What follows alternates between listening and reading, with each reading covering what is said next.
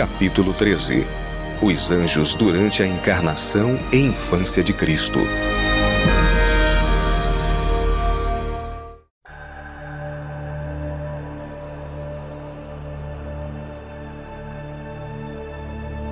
O profundo mistério da encarnação.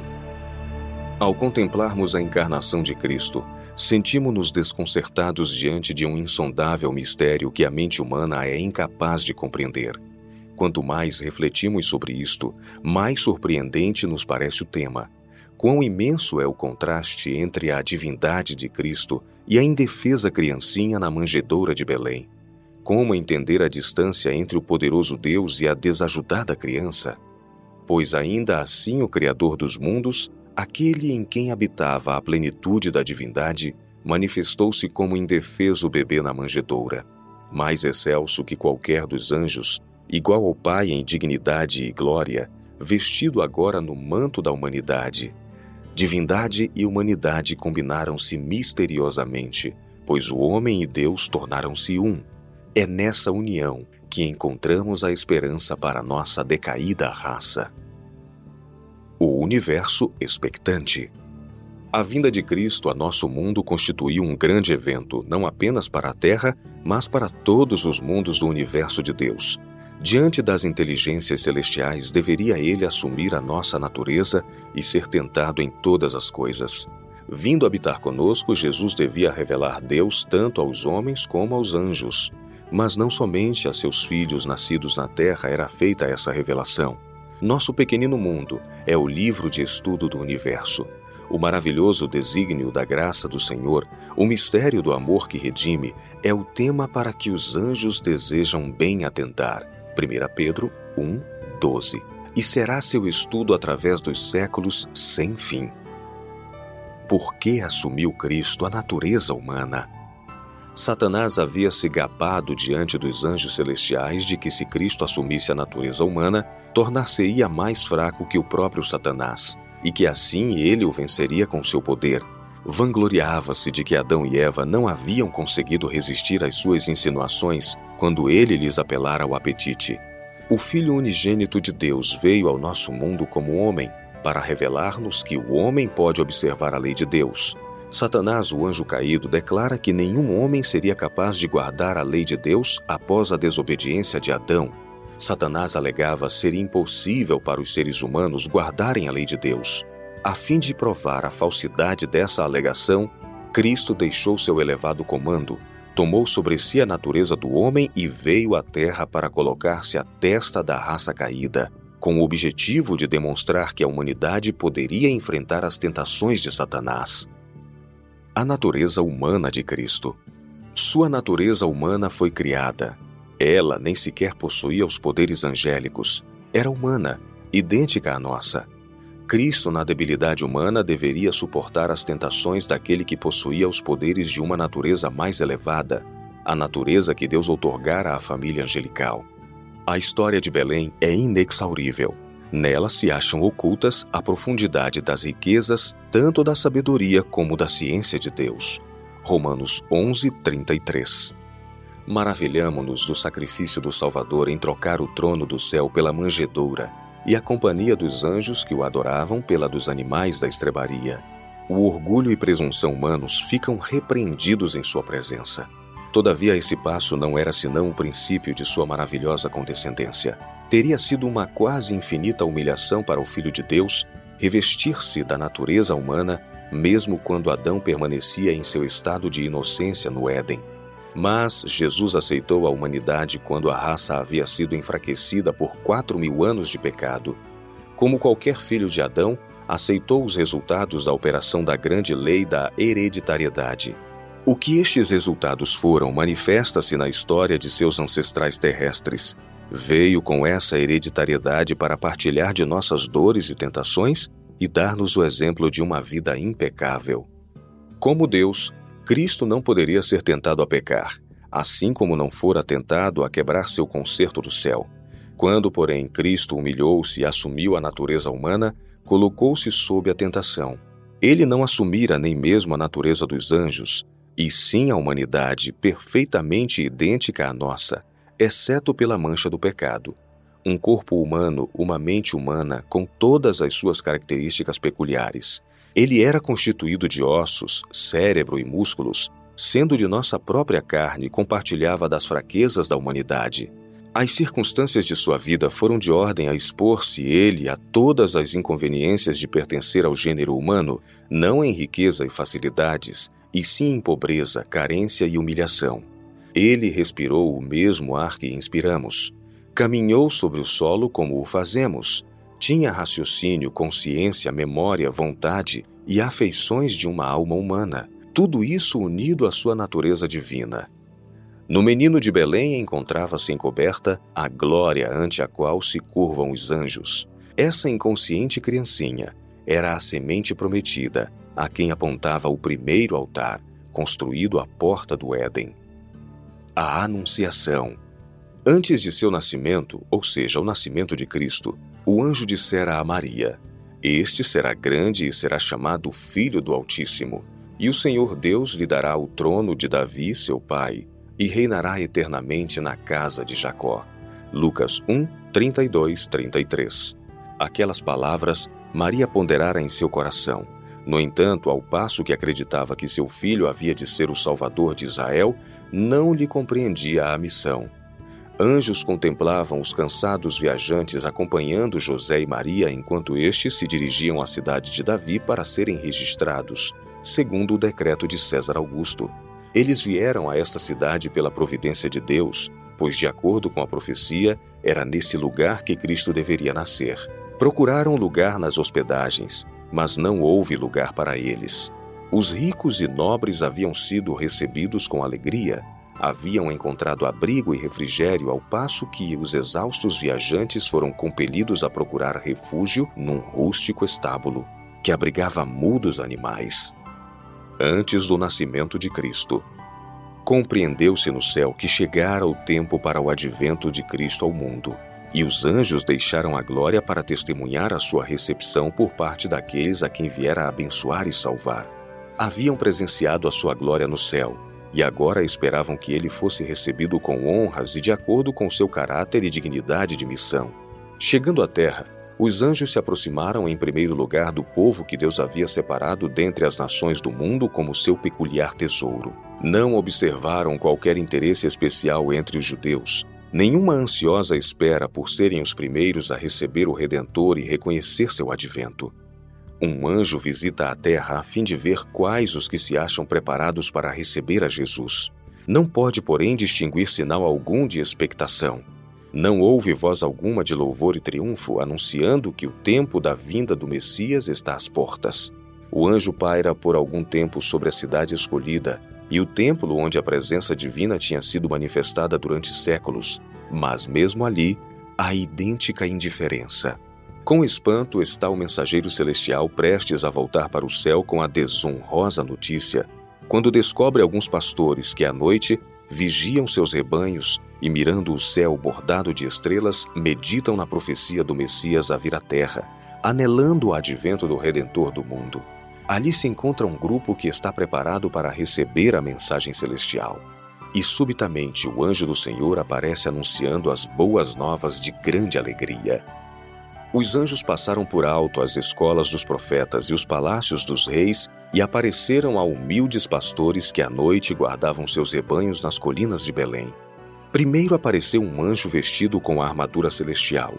Tão surpresos e aterrorizados se sentiram os pastores que mal podiam espiar com indescritível assombro a glória do visitante que chegara do céu. O anjo do Senhor pôs-se diante deles e lhes disse: não temais, porque eis aqui vos trago novas de grande alegria, que será para todo o povo, pois na cidade de Davi vos nasceu hoje o Salvador, que é Cristo, o Senhor. E isto vos servirá de sinal. Achareis o menino envolto em panos e deitado numa manjedoura. Lucas 2, 10 a 12. Tão pronto seus olhos se haviam acostumados com a gloriosa presença do anjo, eis que toda a colina encheu-se de luz pela presença da maravilhosa glória de uma multidão de anjos que ocupavam as cercanias. O anjo acalmou os temores dos guardiões de ovelhas, abrindo seus olhos para que contemplassem a multidão de seres celestes, todos louvando a Deus e dizendo: Glória a Deus nas maiores alturas e paz na terra entre os homens a quem ele quer bem. Lucas 2,14. Os pastores encheram-se de alegria e assim que a radiante glória desapareceu e os anjos retornaram ao céu, apressaram-se em compartilhar as alegres novas, partindo em busca do Salvador. Encontraram-no conforme testificara o mensageiro celestial, envolto em panos e deitado numa estreita manjedoura. Satanás observou as planícies de Belém iluminadas pela radiante glória de uma multidão de anjos celestes. Ouviu seus cânticos, glória a Deus nas maiores alturas e paz na terra entre os homens. Lucas 2,14. O príncipe das trevas percebeu os surpresos pastores encherem-se de temor enquanto contemplavam as colinas iluminadas. Eles tremeram diante das exibições de excelsa glória que parecia dominar seus sentidos. Até mesmo o líder rebelde tremeu diante da proclamação do anjo aos pastores: Não temais, porque eis aqui vos trago novas de grande alegria que será para todo o povo. Pois na cidade de Davi vos nasceu hoje o Salvador, que é Cristo, o Senhor. Lucas 2, 10, 11. Satanás sabia que o cântico dos mensageiros celestiais, proclamando o advento do Salvador ao mundo decaído e a alegria expressa diante desse grande evento, não significavam nada de bom para ele. Tenebrosos pressentimentos despertaram-se em sua mente quanto à influência que teria este advento ao mundo sobre o seu reino. Os magos não foi somente nas colunas da Judéia, nem apenas entre os humildes pastores que os anjos encontraram os que se achavam vigilantes pela vinda do Messias. Na terra dos gentios havia também os que por ele esperavam. Eram homens sábios, ricos e nobres filósofos do Oriente. Estudiosos da natureza, haviam os magos visto a Deus em sua obra. Pelas escrituras hebraicas, tinham aprendido acerca da estrela que deveria surgir de Jacó e com ardente desejo esperavam a vinda daquele que seria não somente a consolação de Israel, Lucas 2:25, mas uma luz para alumiar as nações, Lucas 2:32, e salvação até aos confins da terra, Atos dos Apóstolos 13:47. Os sábios haviam estudado as profecias e sabiam que se achava às portas o tempo em que Cristo deveria vir. Achavam-se ansiosamente aguardando por algum notável sinal deste grande evento para que pudessem encontrar-se entre os primeiros a dar as boas-vindas ao Rei Celestial e adorá-lo. Estes sábios haviam contemplado os céus iluminados com a luz que irradiara dos mensageiros celestiais que anunciaram o nascimento de Cristo aos pastores de Israel. Depois que a multidão angélica retornara ao céu, uma brilhante estrela aparecera. A aparência incomum da grande e luminosa estrela, que nunca antes haviam observado pendente no céu como que significando um sinal, atraiu a atenção dos magos, e o Espírito de Deus moveu-os a saírem à procura daquele que viera do céu para visitar o mundo caído. Ao dissipar-se a luz dos anjos sobre Belém, surgiu uma luminosa estrela que permaneceu no céu. Não era uma estrela fixa nem um planeta, e o fenômeno despertou o mais vivo interesse. Aquela estrela era um longínquo grupo de anjos resplandecentes, mas isso os sábios ignoravam Tiveram, todavia, a impressão de que aquela estrela tinha para eles significado especial. Consultaram sacerdotes e filósofos e examinaram os rolos dos antigos registros. A profecia de Balaão declarara: Uma estrela procederá de Jacó, e um cetro subirá de Israel. Números 24, 17. Teria acaso sido enviada essa singular estrela como precursora do prometido? Os magos acolheram com agrado a luz da verdade enviada pelo céu. Agora era sobre eles derramada em mais luminosos raios. Foram instruídos em sonhos a ir em busca do recém-nascido príncipe. Anjos de Deus, com a aparência de uma estrela, conduziram os sábios em sua missão de procura a Jesus. Eles vieram com presentes custosos e ofertas de incenso e mirra para entregar sua oferenda ao menino rei predito pela profecia seguiram os brilhantes mensageiros com segurança e grande alegria. Os homens sábios conduziram seu caminho para onde a estrela parecia guiá-los. À medida que se aproximavam da cidade de Jerusalém, a estrela foi se apagando e deixou de guiá-los. Raciocinaram que os judeus em Jerusalém não ignorariam o grande evento da chegada do Messias, de modo que fizeram perguntas na vizinhança da cidade. Expuseram claramente seu objetivo estavam à procura de Jesus, o Rei dos Judeus, pois haviam visto sua estrela no Oriente e haviam vindo para adorá-lo. A chegada dos magos foi prontamente divulgada por toda Jerusalém. Sua estranha mensagem criou entre o povo um despertamento que penetrou no palácio do rei Herodes. O astuto edomita foi despertado ante a notícia de um possível rival. Herodes suspeitou que os sacerdotes estivessem tramando com os estrangeiros para despertar um tumulto popular, destronando-o. Ocultou, no entanto, sua desconfiança, decidido a malograr-lhes os planos por maior astúcia. Convocando os principais dos sacerdotes e os escribas, interrogou-os quanto aos ensinos dos livros sagrados com relação ao lugar do nascimento do Messias. Essa indagação do usurpador do trono e o ser feita a instâncias de estrangeiros incitou o orgulho dos mestres judeus. A indiferença com que se voltaram para os rolos da profecia irritou o ciumento tirano. Julgou que estavam buscando ocultar seu conhecimento do assunto. Com uma autoridade que não ousaram desatender, ordenou-lhes que fizessem atenta busca e declarassem o lugar do nascimento do esperado rei.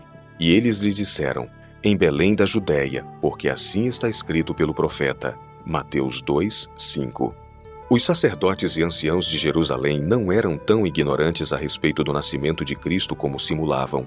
A notícia da visita dos anjos aos pastores fora levada a Jerusalém, mas os rabis a haviam recebido como pouco digna de atenção. Eles próprios poderiam haver encontrado Jesus e estado preparados para conduzir os magos ao lugar em que nascera. Ao invés disso, porém, foram eles que lhes vieram chamar a atenção para o nascimento do Messias. Onde está aquele que é nascido, Rei dos Judeus? Perguntaram, porque vimos a sua estrela no Oriente e viemos a adorá-lo. Mateus 2, 2. Então o orgulho e a inveja cerraram a porta à luz fossem acreditadas as notícias trazidas pelos pastores e os magos, e teriam colocado os sacerdotes e rabinos numa posição nada invejável, destituindo-os de suas pretensões a exponentes da verdade de Deus. Estes doutos mestres não desceriam a ser instruídos por aqueles a quem classificavam de gentios. Não poderia ser. Diziam que Deus os passasse por alto para se comunicar com pastores ignorantes ou incircuncisos pagãos resolveram mostrar desprezo pelas notícias que estavam agitando o rei Herodes e toda Jerusalém. Nem mesmo iriam a Belém a ver se estas coisas eram assim. Sozinhos partiram os magos de Jerusalém. Caíam as sombras da noite quando saíram das portas, mas, para sua grande alegria, viram novamente a estrela e foram guiados a Belém. Não tinham, como os pastores, recebido comunicação quanto ao humilde estado da criança, em Belém, não encontraram nenhuma guarda real a proteger o recém-nascido rei. Não havia a assisti-lo nenhum dos grandes da terra. Jesus estava deitado numa manjedoura. Os pais e letrados camponeses eram seus únicos guardas. E entrando na casa, acharam o menino com Maria, sua mãe, e prostrando-se o adoraram. Mateus 2, 11. Através da humilde aparência exterior de Jesus, reconheceram a presença da divindade. Depois que a missão dos sábios fora completada, era seu propósito retornar e levar a Herodes as alegres novas de seu sucesso na jornada. Deus, contudo, enviou seus anjos durante a noite para modificar o trajeto dos magos. Em visão noturna, foram eles claramente orientados quanto a não retornar a Herodes. Eles obedeceram aos mensageiros celestiais e retornaram para casa por outro caminho. De igual maneira, recebeu José aviso de fugir para o Egito com Maria e a criança. E o anjo disse: E demora-te lá até que eu te diga, porque Herodes há de procurar o menino para o matar. Mateus 2,13 José obedeceu sem demora, pondo-se de viagem à noite para maior segurança. Em Jerusalém, Herodes aguardava impaciente a volta dos magos. Como passasse o tempo e não aparecessem, despertaram-se nele suspeitas. Imediatamente foram enviados soldados a Belém com ordem de matar todas as crianças de dois anos e para baixo. Mas um poder mais elevado achava-se operando contra os planos do príncipe das trevas. Anjos de Deus frustraram seus desígnios e protegeram a vida do menino redentor. José, que ainda se achava no Egito, foi então solicitado por um anjo de Deus a voltar para a terra de Israel. Ouvindo, porém, que Arquelau reinava na Judéia em lugar de seu pai, receou que o desígnio do pai contra Cristo pudesse ser executado pelo filho. Novamente foi José encaminhado para um lugar de segurança. Voltou para Nazaré, sua residência anterior, e ali por cerca de 30 anos viveu Jesus. Deus comissionou anjos para assisti-lo e protegê-lo até que cumprisse sua missão na terra e morresse às mãos daqueles a quem viera salvar. Os anos silenciosos. Desde seus primeiros anos, Cristo viveu uma vida de trabalho. A maior parte de sua vida terrestre foi gasta em paciente trabalho na oficina de carpintaria de Nazaré. Sob a aparência de um operário comum, o Senhor da vida pisou as ruas da pequena cidade na qual vivia, indo e vindo de seu humilde trabalho. Anjos ministradores o assistiam enquanto caminhava lado a lado com agricultores e operários, sem ser reconhecido nem honrado. Ao longo de sua infância e juventude, manifestou ele a perfeição de caráter que marcou sua vida posterior. Cresceu em sabedoria e conhecimento. Enquanto testemunhava as ofertas sacrificais, o Espírito Santo mostrou-lhe que sua vida seria sacrificada para a vida do mundo cresceu como uma tenra planta, não em grande e ruidosa cidade, cheia de confusão e problemas, mas nos retirados vales entre montanhas. Desde os primeiros anos foi protegido por anjos celestes, mas ainda assim foi sua vida uma longa batalha contra os poderes das trevas. Agentes satânicos combinaram-se com instrumentos humanos para encher sua vida de tentações e provas. Por intermédio de agentes sobrenaturais, suas palavras, que eram vida e salvação para todos os que as recebiam e praticavam, foram pervertidas e mal interpretadas. Por seu exemplo, Jesus santificou a humilde senda da vida humana.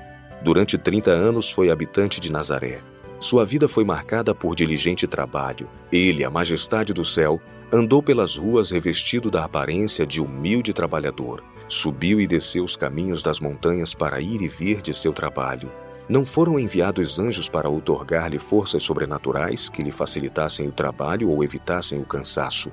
Entretanto, ao prosseguirem seus esforços para contribuir com o sustento da família através das lides diárias, possuía ele o mesmo poder revelado na realização do milagre da multiplicação dos pães para saciar a fome de milhares nas praias da Galileia.